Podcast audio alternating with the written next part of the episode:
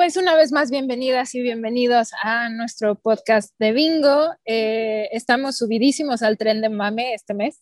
Este, nos estamos dando cuenta que muchas de las campañas que creíamos que eran exitosas nunca lo van a hacer, pero solo porque creíamos nosotras que valían la pena sin preguntarle a los demás, pues evidentemente no valieron la pena. Y la charla, la charla de hoy es con alguien que eh, yo he tenido el gran privilegio, gusto y, bendición de poder trabajar con él.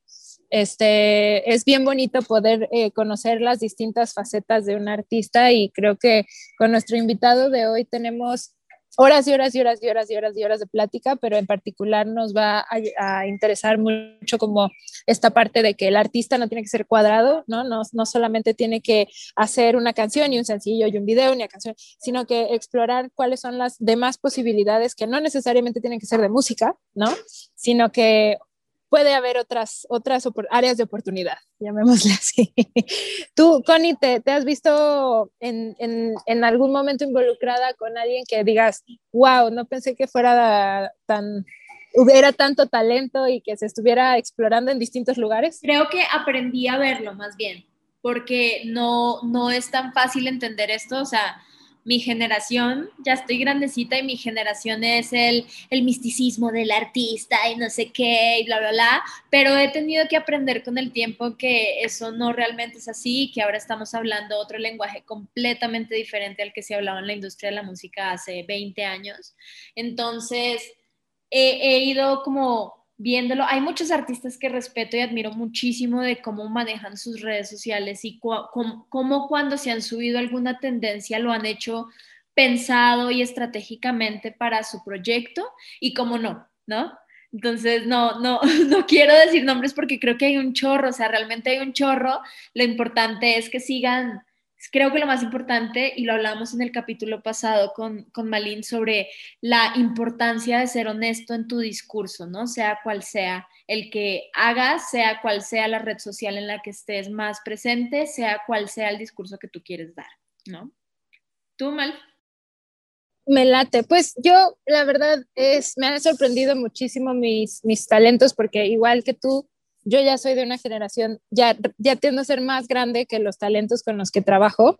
Entonces, me, me, me gusta mucho conocer otras facetas de, de, una promoción artística em, y, y, es bien interesante cómo hay proyectos musicales que, que, no ven las redes sociales como, como followers o como números, sino lo ven como una plataforma en donde pueden hacer algo equivalente a un show o pueden hacer algo que jale atención para su merch y no necesariamente sea postear el sencillo, ¿no? Y nos tocó aprender, nos tocó aprender con la pandemia a redireccionar el discurso. Exacto. Entonces, yo, yo más bien, yo creo que es momento de que le demos chance a Paul de que se presente. A Paul Sefchol, muchos de ustedes, lo, muchos y muchas de ustedes lo conocen como Sefchol. Entonces, antes que nada, bienvenido a este gran espacio que te admira muchísimo, Paul. Muchas gracias. Yo ya quería hablar, ya quería saludar desde hace rato. y cuéntanos un poquito ahorita en dónde estás, qué estás haciendo y, por qué estás invitado a una charla de manejo de, concepto en redes sociales. Espero que me ayuden ustedes también a responder esa última pregunta. No sé por qué. Me eh, pues bueno, en mi faceta de músico un poco más este, formal, me encuentran en los rumberos esa es una banda que tengo con Lito de la Isla y es lo que hacemos, este, hacemos música, pero obviamente tenemos pues, presencia en redes porque eso hay que hacerlo.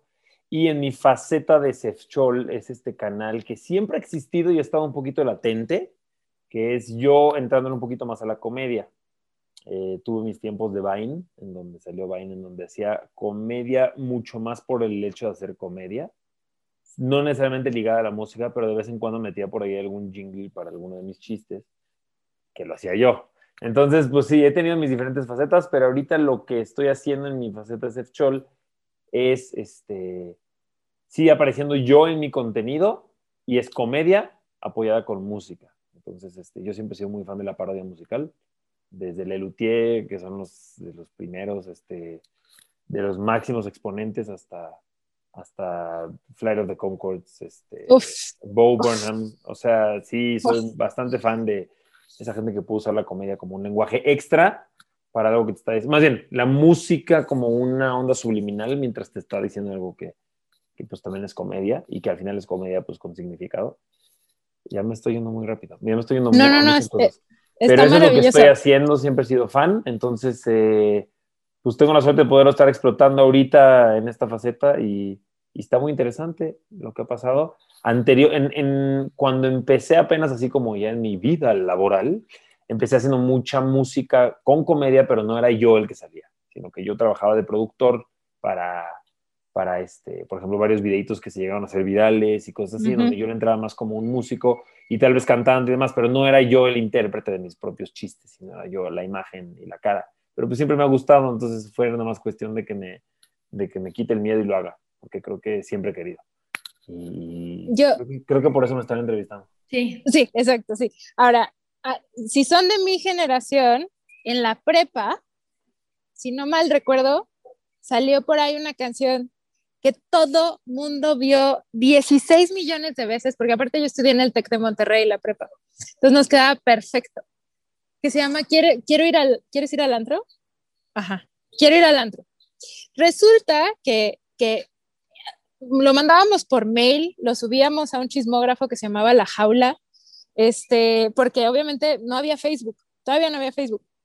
Entonces, maravilloso, increíble, lo veíamos miles y millones de veces. La, la es, creo que fue el primer peldaño de los White Chickens, ¿no? Creo que ahí totalmente, empezó. Totalmente, el mi rey, todo el mi reinato, todo, todo la onda de, de, de como burlarse de los mi reyes, digamos, sin contar al Pirurris, ¿no? Que también fue muy Ajá. pionero en esto de burlarse de los fresas, y claro. no, nada más, no nada más tirarle a, a, a otra clase social. Sí fue el principio de esta burla a los mi reyes.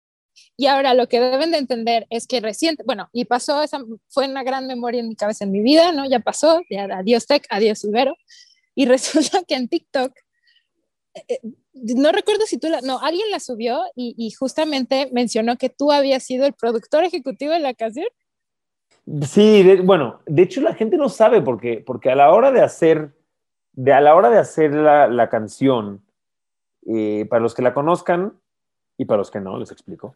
Era, la idea era que favor. parezca, ajá, la idea era, fue, fue lo que fue, o sea, llegó lejos porque la idea era que tenga una estética muy natural, que la gente crea que las personas que salían ahí lo estaban haciendo.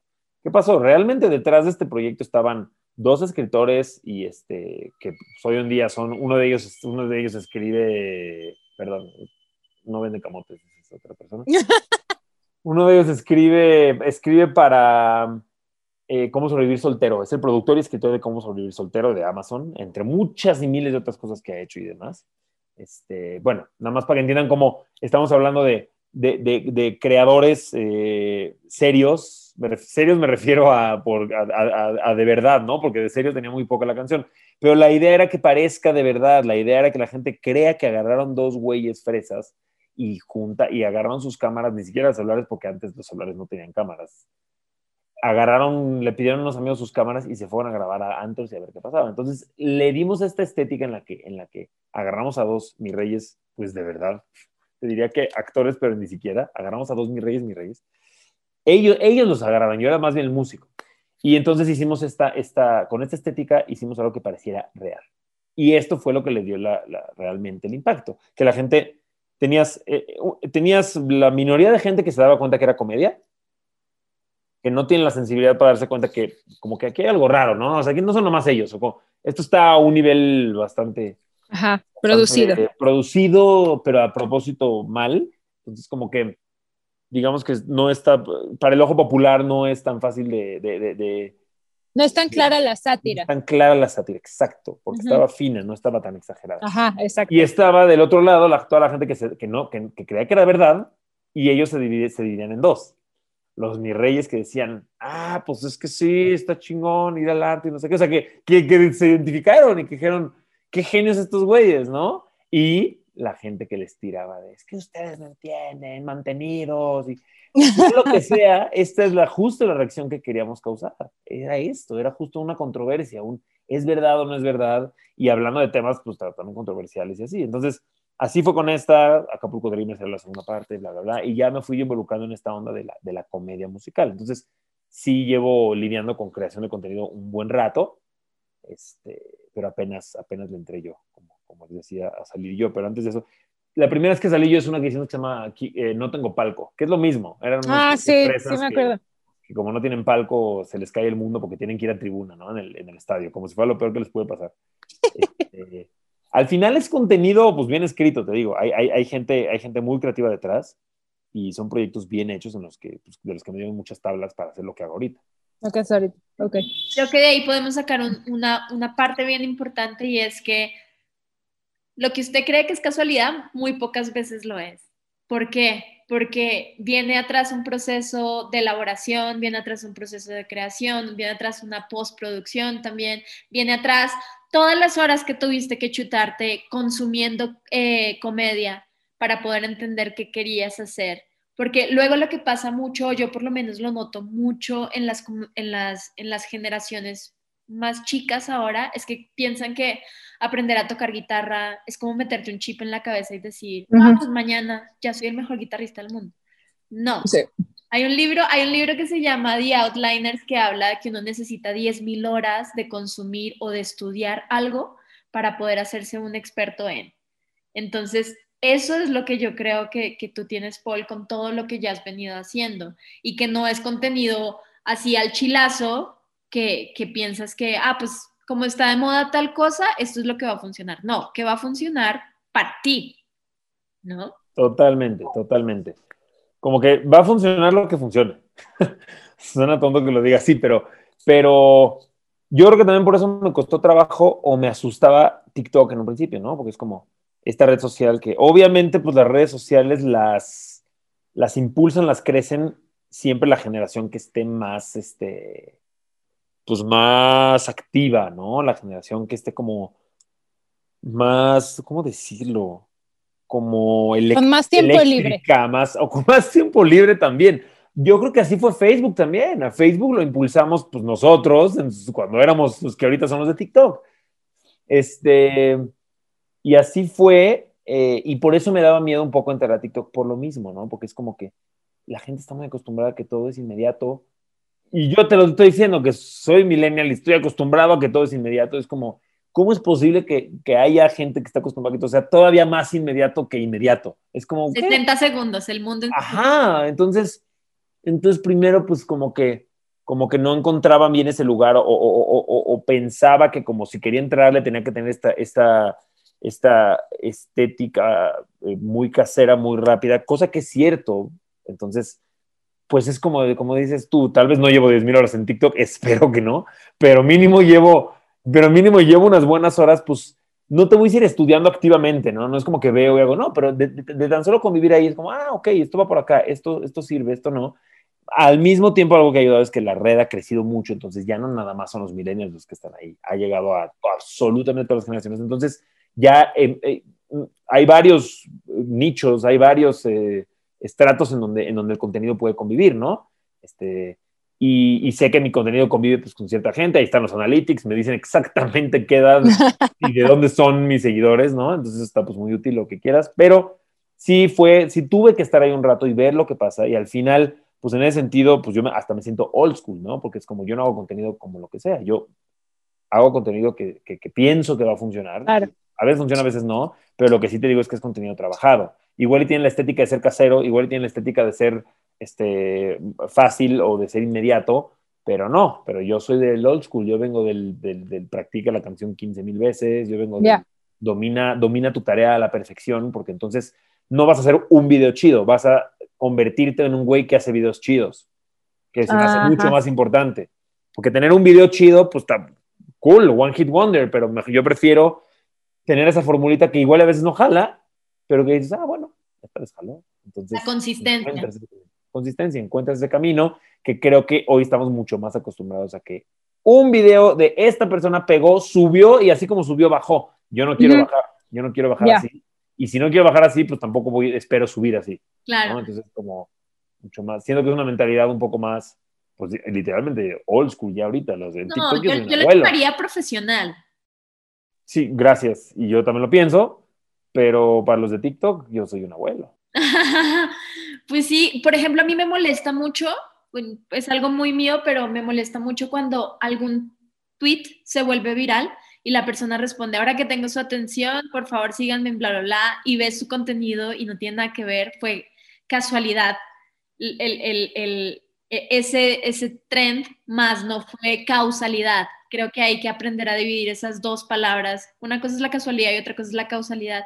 Y yo creo que si tú eres un artista que está buscando desarrollarse y tener una carrera a largo plazo, estás buscando que todo, todo el éxito que recibas, definamos éxito como visualización, de, plataformas, ajá, sea causa de todo el trabajo que hay, o sea, que sea una causa de todo lo que has investigado y creado, ¿no?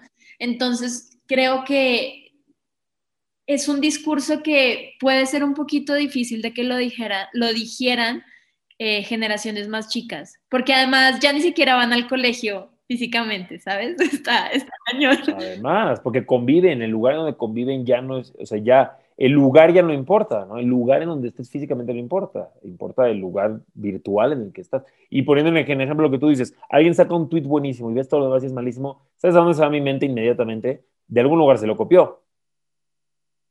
Es lo que, es lo que voy a pensar naturalmente, porque es como, esta persona no genera nada y de repente generó esto, o tuvo un chingo de suerte, o de algún lugar se lo copió.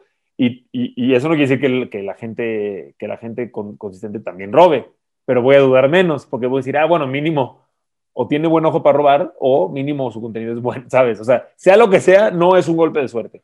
Este, y como dices tú, se, la gente está muy acostumbrada a eso, a que, a que ah, este güey sacó este tweet buenísimo, lo sigo y ya veo todo su contenido y es como, él. De hecho, tan no es así que por eso TikTok funciona como funciona. Te encanta un video, sigues a alguien y no por eso vas a ver sus videos. TikTok ya de repente ya no te vuelve a enseñar nada de él, de esa persona que sigues. Entonces es como eso de seguir ya adquirió un nuevo sentido. Ya tus seguidores hoy en día, por los formatos que estamos manejando, ya no es lo mismo que eran antes. Los seguidores de Instagram no son lo mismo que, son los que, que, eran tus amigos de Facebook y que son ahora tus, tus seguidores de TikTok. Y creo que eso es, eso ya va a una duda que yo tenía, que por ejemplo, dijiste Flight of the Concords y, y Les Luthiers, que a mí los amo, ¿no? Este, al día de hoy muero de saber que nunca los vi en vivo. Bueno, Les Luthier sí en el auditorio, pero a Flight de Comforts nunca pude. Y, y, y, creo que aquí es donde yo te pregunto, ¿qué crees que debería de ser una, una prioridad para los músicos pensar en contenidos solamente para TikTok o solamente para Instagram en cuanto a música? O sea que quizás eh, en algún momento va a ser TikTok el nuevo Spotify o digo, me estoy yendo a algo muy extremo, pero ¿a qué me refiero con esto? Hacer contenido que después puedan mover en sus giras o que puedan hacer un show este, específico de este concepto o, integrar el concepto de TikTok a sus shows en vivo. ¿Tú, ¿Tú, ves que sí existe un futuro por ahí? Me da miedo un poco ese futuro, ¿no crees que Porque ya no puedes nada más hacer música. Cosa que antes se podía, o sea, las reglas del juego cambian. Y, este ejemplo lo he puesto mucho con, o sea, ahora sí, no me gusta cuando, cuando me pongo a mí mismo en, esa, en, grupos, pero nosotros los creadores, ¿no? Vivimos este, en, en un, en un, pues una encrucijada, ¿no? O sea, está como el público que va a consumirte y están las plataformas que quieren que su público esté en la plataforma. No les importa lo que subas, les importa que lo que subas haga que la gente se quede en la plataforma. Entonces van a, elevar los estándares altísimos. Algo bueno, tú, o sea, ya no, ya no nada más tienes que subir algo de una calidad superior, sino que tienes que subir algo de una calidad superior con una frecuencia, eh, eh, pero imposible de mantener, ¿no? ¿Qué más daría yo que dedicarme full time ahorita a, a estas cosas, a TikTok o a crear mi contenido? Pero pues pero entonces súmale que te están poniendo muchísima, la, calidad del contenido es altísima, la frecuencia con la que tienes que subir es altísima y el dinero que recibes por algo de una super calidad y, de, y, que te está subiendo todos los días es nada, no puedes vivir de eso. Entonces, ¿qué pasa? Pues obviamente salen plataformas como Patreon, como cosas así, en donde es como, oigan, por favor, tienes que, ahora sí que, ¿cómo se dice? Clamar a, tus verdaderos, a, a tus fans verdaderos o a, tus fans que tengan este, solvencia económica, decirles, por favor, denme lo que sea, porque, porque ese es el problema. Yo creo, yo creo, por eso digo que me da miedo ese futuro, ya, ya no puedes hacer nada más música. Y, y un poco es culpa de las plataformas y otro poco yo creo que es culpa de la sobrepoblación del mundo, ¿no? Porque eso está pasando con todo, no nada más con las redes, también con los recursos, con lo que quieras. Y también está pasando con la atención. Al final, el recurso por el que compiten las redes es la atención de la gente. Entonces, también es escasa, también es demasiada gente y también todo tiene que pasar a través de esta pantalla. Entonces, si yo no logro que pase a través de la pantalla, eso no quiere decir que mi contenido sea malo, tal vez quiere decir que fue un mal momento, tal vez quiere decir que fue no sé qué, pero el hecho de que haya sido un mal momento o haya tenido mala suerte significa que, ah, pues ya no van a entrar 10 dólares que se iban a entrar. O sea, sí tiene un impacto real, algo que muchas veces puede ser aleatorio, y, y entonces, pues la calidad ya deja de importar un poco. Está muy raro, no sé, como que es una mezcla extraña en donde te puedes acabar en un hoyo justamente porque ya nada más ya no da tiempo de que todo hay tantas cosas que ya no da tiempo de que todos vean todo.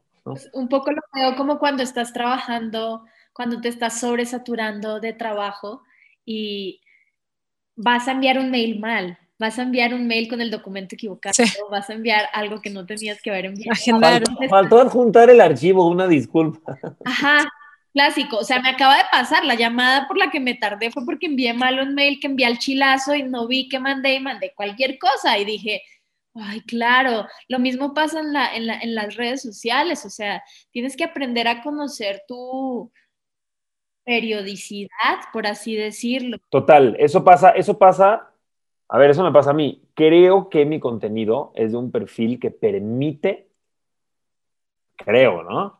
Que, que permite una periodicidad un poquito más extendida que cualquier otra. 100%. Siento que la gente todavía entiende que para crear algo como lo que yo estoy haciendo necesitas un rato, necesitas un tiempo y necesitas un momento especial, sobre todo porque mi contenido depende del contenido de otros. Entonces, tiene un poco de, research o un poco de, si, si, no, si no me encuentro con nada, no les puedo tampoco generar nada. Pero, pero tampoco es como que puedo descansar. Yo empiezo a sentir esa, esa como ansiedad del el creador, de decir como, puta, ya tenía que haber subido algo, no subí nada, no subí nada, y es, es terrible, porque no tienes que subir nada. Ajá, también puedes educar, puedes, educar a tu público también a que tu contenido no es diario. Exacto, pero pues entonces estás, estás, luchando contra el resto del mundo, porque el resto del mundo está acostumbrado a que tu contenido sea dos, que sea, que sea dos veces al día, luego va a ser tres veces al día, y regresando a la pregunta, pues para los músicos es como, ah, y además de todo este contenido, ¿quieren que hagamos música? No, pues agárrense. Como cuando salió el CEO de Spotify y dijo, saquen más música. Es como que se armó un desmadre, que dijo, ah, que los músicos se están quejando porque Spotify no paga suficiente, pues hagan más música. Ah, sale, señor, órale. Muchas gracias. Gran comentario. Se le vino encima una parte de, de, mi pregunta se originaba porque yo no entendía el fenómeno Bella Porch. Este, me aparecía en el For You page y la morrita estaba chistosa y era así como, ah, pues sí, puede ser cute y puede gustarle a mucha gente y por eso es eso, ¿no? Y, y luego me, me, doy cuenta que saca Build a Bitch, es que su único sencillo, con un sencillo con una producción onda sencillo de Britney Spears, ¿no? Y la canción dura dos minutos pero lo más interesante es que el coro está repetido tres veces y los versos, nada más hay como un verso y medio. Específicamente está hecho para TikTok. O sea, está hecho para que tú, tú, no sé qué pasa también con nuestro cerebro cuando, cuando escuchamos mucho TikTok, pero tienes ya tu playlist de Into the Thick of It y luego Build a Bitch y luego eh, inserte nombres de canciones que todo el mundo está usando, pero me llamó mucho la atención como, obviamente, después de todo, todo el éxito de Bella dentro de TikTok, cuando hicieron su primer sencillo, ¿no? Pues evidentemente era una canción hecha para TikTok, ¿no? Entonces, eh, se me hace ya muy interesante que probablemente hay gente muy joven que está diciendo, ah, ok, entonces mis canciones ahora tienen que durar dos minutos para que todo el mundo la use en TikTok. Y, y es... no, y esas cosas pasan y pasó con el radio, por eso las canciones empezaron a durar tres minutos. Cuando antes podrían, tal vez, pues pregúntale a Mozart si le hubieran dicho que, que baje su canción a tres minutos, ¿qué hubiera dicho? Ah, sí, sobre. Entonces, podríamos quizás concluir o, entender otro bullet de esta charla es que sí es importante, importante considerar la audiencia del proyecto para saber cuál, qué tanto permiso puedes pedir, ¿no? Porque también, o sea, si, si los rumberos sacan una canción de, de, dos minutos, pues no está tan chido porque a nosotros nos gusta rumbear con los rumberos, ¿no? Entonces, mientras más tiempo tengamos para bailar o para llorar o para lo que sea que ustedes hacen, eh, siento que si hicieran una canción de dos minutos por el mame, pues nadie se las creía, o sea, es como, güey, se están vendiendo, ¿ya sabes? Sí, y, interesante lo que dices, porque existe una diferencia, o sea, lo que les decía, tienes los analytics, te dicen perfecto cuánta gente de qué edad, en qué lugares te está escuchando, pero hay una gran diferencia en cuanto al, en cuanto al formato que le tienes que entregar a alguien de 25 a 35 o a alguien de 16 a 25. Sí. Sí, claro. Entonces ahí está muy loco porque tienes ya que pensar. Entonces ya no nada más tengo que sacar una canción, ya tengo que sacar una canción y tengo que pensar cómo la adaptaría a TikTok y no es lo mismo que para Instagram y no es lo mismo que si la quiero sacar. Entonces, todas las ramificaciones de eso y toda esa presión caen sobre el artista o sobre el creador. Y también tienes, es válido tener la responsabilidad de no tomarla, ¿eh? o sea, es válido decir, sí, me voy a clavar en todos mis targets y todas mis redes sociales van a tener un concepto distinto, pero al mismo tiempo es válido no hacerlo. O sea, al que le guste que me oiga y al que no, que no. Y, y, y, eso no tiene nada de malo, o sea, no por ser músico, a huevo tienes que tener TikTok.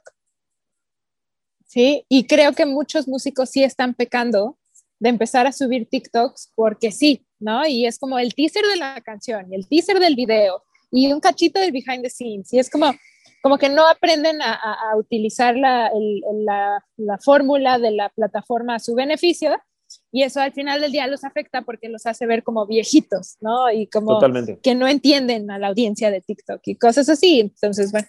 Creo que un poco va a lo que decíamos de, pues tienes que consumir tus 10.000 horas, ¿no? De alguna forma tienes que aprender a leer el lenguaje, no que cada TikTok que hagas vaya a ser viral, sino aprender a leer qué es lo que funciona ahí, que se adapta a lo que tú haces.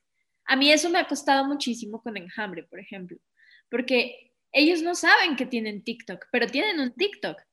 Y, y ahí subimos... Interesante. Ajá, y ahí... Se están enterando ahorita escuchando este podcast. Seguro, seguro, pero, pero, ellos, ellos, ahí lo que hacemos con el equipo de redes es subir cosas que están pasando en otras plataformas, mientras entendemos o se le enseña al artista a ver que es otra herramienta. Pero ha sido un curso muy complicado donde lo más probable es que no pase mucho, no vaya a haber ninguna cosa viral, simplemente se está usando como una herramienta más de comunicación, que también es otra opción, pero sí, claro. la idea es usarlo a tu favor, la idea realmente es que puedas hacer algo ahí. Muchas veces la gente es como, ah, bueno, este, ah, pues hay que entrarle a TikTok, vale, entramos con lo que sea, porque es viral y todo suele viral. Y es como, no, no estás jugando el juego como si lo tienes que jugar. Eso me, eso me ha pasado un poco con los rumberos. O sea, mi contenido en TikTok disparó, se disparó, o sea, literalmente fue un video que me dio 50 mil seguidores en 24 horas. Un video. Que yo le hice un dueto a Paco de Miguel. Entonces, pues sí, es como, ay, te colgaste de, tus, sus seguidores. No, no me colgué, usé una herramienta que tiene la aplicación en donde haces duetos con gente. Y si a la gente, suficiente gente le gusta, se lo va a mostrar a gente que no, bla, bla, bla. El caso es, ya sea que yo entendí un poquito o tuve un poco de suerte o, o, bueno, todo, es, todo suma un poco, ¿no? Me acuerdo que cuando lancé dije, ¿qué pasó? ¿Qué hice bien, no? Lo analicé, dije, algo, algo hice bien. Entonces sí, lo posteé a una buena hora, lo, lo auné, lo uní, ¿no? ¿Cómo se diga? Lo, lo, lo, lo, lo ¿cómo se dice? Hiciste match. Le hice un match, digamos, exacto. Lo asocié con un contenido que ya funciona y además hice un buen contenido. Claro, sí, sí, sí. Y es lo que tiene TikTok, o sea, críticas o no, tiene un algoritmo que funciona porque sí premia el buen contenido, pero, pero, pero, pero no se define TikTok como una, una red social, se define como una plataforma de contenido. Y entonces está muy loco porque entonces, entonces ahí es donde tus followers ya no importan tanto. Cambiaron las reglas del juego. Tus followers ya no importan tanto, ya importa cuánto contenido subas. Y dices, el chiste no es cantidad, es calidad, pero también el chiste es cantidad porque de pronto una cosa va a pegar que tú no sabes que va a pegar. Porque así como, por ejemplo, en una obra de teatro, yo ya llegué a actuar alguna vez, de repente tienes chistes que tú dices, a la gente no le van a dar risa y se ríen. Ese es equivalente con un video.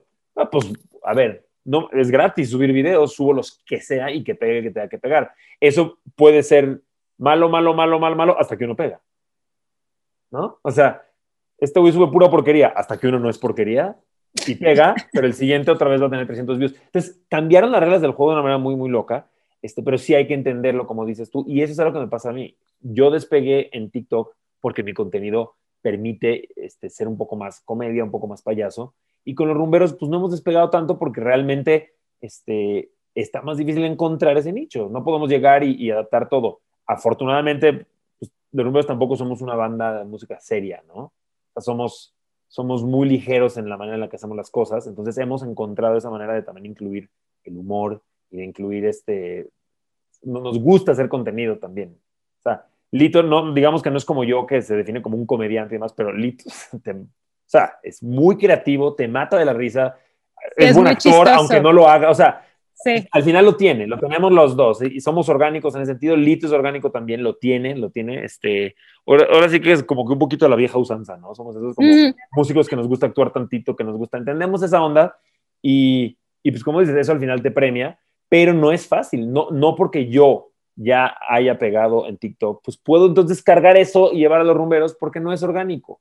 Y eso es lo que tiene el algoritmo de TikTok y por eso digo que es admirable, porque cambió las reglas del juego, uno, porque sí te muestra un buen contenido, porque la gente, a ver, es la única razón por la que todos se han pasado a TikTok, y tres, porque no premia un contenido que se vea falso.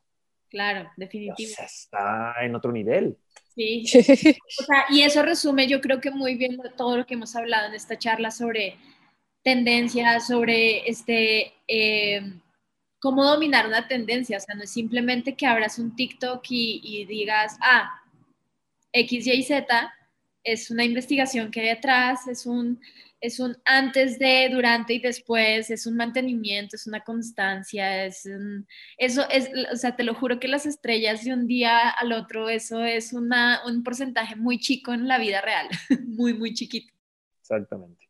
Y creo que a mí me encantaría nada más rescatar esta parte que dices de que TikTok y se me quedó y se me quedará toda la vida, pero que TikTok no es una red social, es una plataforma de contenido está brutal, o sea, porque al final del día, aquellos optimistas que logran encontrar la parte de un espacio nuevo en donde pueden hacer cosas demostrando otro tipo de talento, otro tipo de iniciativa, otro tipo de pasión que se vincula con su day job, que en este caso es ser músico, ¿no?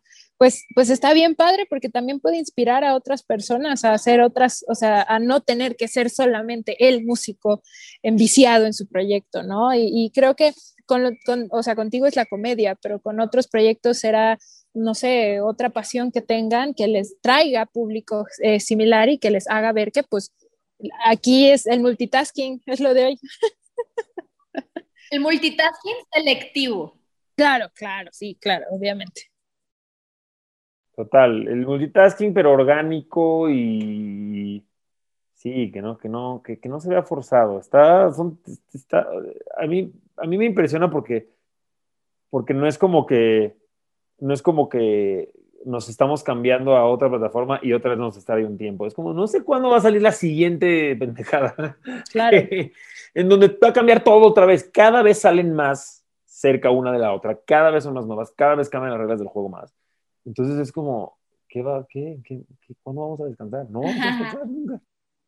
Pues no, es que además cada vez el tiempo es más relativo, ¿no? También. Por eso creo que es como un, eh, no se trata de descansar, se trata de como también ver yo hasta dónde pongo, hasta dónde me está consumiendo hacer esto y hasta dónde me está gustando, ¿no? Claro. Porque al final sí tengo un compromiso, o sea, no, hasta dónde dejo yo que, que, que, mande mi vida, ¿no? O sea, como el, no, ya no puedo ir a hacer esto porque tengo que sacar este contenido, o es como, ya. Nel, Nel, Nel, Nel, Nel, o sea, me encanta que lo digas, fíjate. Yo prefiero concentrarme en un contenido de calidad, porque eso es lo que hago yo, y el que me siga, pues chido, y el que no, no, porque mi contenido funciona y yo, y mi contenido no es un contenido masivo, mi contenido es un contenido de nicho, porque yo puedo hacer eso, puedo hacer ese lujo, y porque entiendo cuál es mi contenido. Entonces lo que dice es un poco lo que dicen siempre, lo que, lo que han estado diciendo es, no se trata de, entre más honesto seas y más entiendas qué tipo de contenido tienes, mejor lo puedes hacer.